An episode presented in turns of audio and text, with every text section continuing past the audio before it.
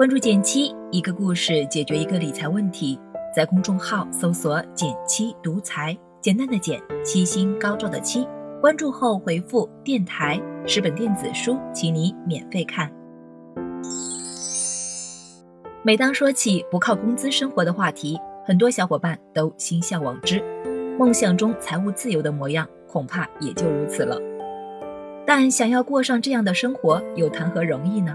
想想又心里没了底。最近我替大家发现了这么个奇人，活了三十多年，基本没花过钱，而他的自由生活竟是靠炒股得来的。到底怎么办到的呢？今天的节目中，我们就来仔细聊一聊。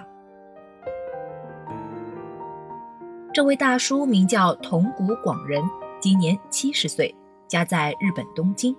看似头顶微秃、其貌不扬的他，可是坐拥九百家公司股票，拥有一亿日元，也就是六百多万人民币的富翁。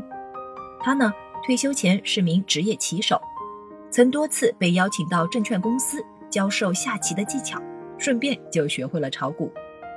大概是天赋异禀，仅用五年时间，桐谷大叔的资产就增长到了两亿日元。二零零六年更是攀上了高峰。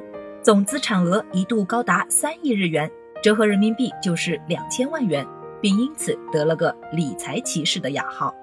但即使如此，他也没能逃过零八年那场金融风暴，资产一下子缩水了三分之二，只剩下一亿日元。这样的大亏损，换谁都承受不住。但桐谷先生可不是一般人，他利用自己的股东身份，开始了丰富多彩的退休生活，而且几乎不花一分钱。在这里呢，介绍一个小背景，在日本有个比较特殊的股东优待制度，上市公司会向持有一定数额股票的股东免费提供公司的产品和代金券。目前，日本有约四分之一的上市公司，一千多家企业拥有此类福利。一来呢，算是回报股东的一种形式；二来也是招揽更多投资者的方法。为了降低金融风暴后的亏损。同股大叔开始过上了靠股东优待券生活的日子，家中大到彩电、冰箱、自行车，小到大米、眼镜和书籍，都是用优待券换来的。为了证实不花钱的生活真能过下去，节目组跟拍了桐谷大叔的一天。早晨八点半，大叔用免费赠送的牙刷开启了美好的一天。九点到十一点半，股票交易时间，为自己的资产量而战。午餐时间。大叔骑着用优待券换来的自行车，火速赶往餐厅。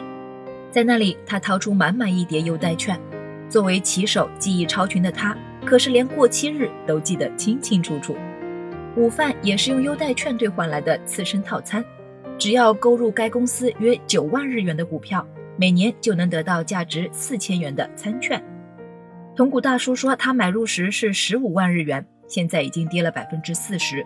不过，大叔表示。如果只是买了股票，跌了就会很难过。有了优待券，吃到好吃的料理，就算弥补了部分损失了。下午三点收盘，我们跟随节目组来看看铜鼓先生今天的成绩如何。大叔淡定地说：“略涨一百万，也就是人民币六万多块钱吧。”有钱人的平静真是学不来呢。到这里，你以为大叔的一天就此结束了吗？其实这才刚刚开始。为了充分利用每张优待券。尽量挽回损失。只要在非交易时间，大叔都会给自己安排魔鬼行程。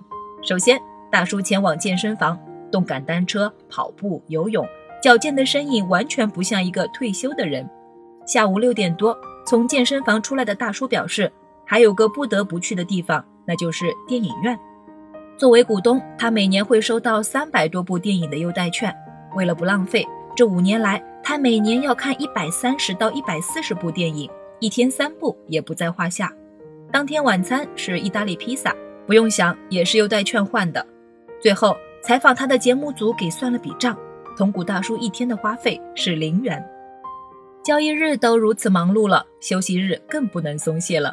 一个人唱 KTV，一个人打保龄球，花十五分钟看完一场不知所谓的展览，骑上他心爱的自行车。拼尽全力赶往下一个兑换点。铜谷先生的休假日，经常一天要骑行超过五十公里。看着他骑得比火车还快的身影，不少观众表示能看一整天。听到这里，你可能会说，中国股市又没有股东优待制度，这样的生活根本无法复制，又有什么意义呢？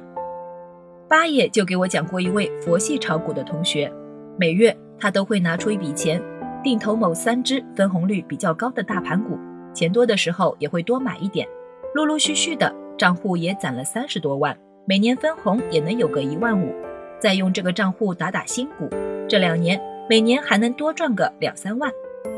用他的话说，每月最基本的生活不愁了。有了这么一套思路，他的佛系投资之路倒是轻而易举地坚持下来了。他规划着靠分红生活的思路，竟然有点同股大叔的影子。在他看来，从买卖差价中获利不一定能在短期内兑现，但红利和股息却是一笔相对稳定的现金流。这一点对我也挺有启发的。不一定要炒股，很多稳健投资的方式也可以达到类似效果。除此之外，不得不承认。铜鼓先生疾驰在路上的背影，还真的挺励志的。恐怕就是这么一股子认真劲儿，让他不论在做骑手还是职业炒股的时候，都能有不俗的成绩。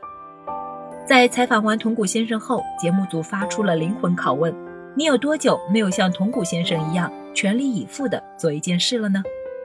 想来世上无难事，只怕有心人，说的也不过就是这么个通俗的道理了吧。好了，今天就到这里了。右上角订阅电台，我知道明天还会遇见你。微信搜索并关注“减七独裁，记得回复“电台”，你真的会变有钱哦。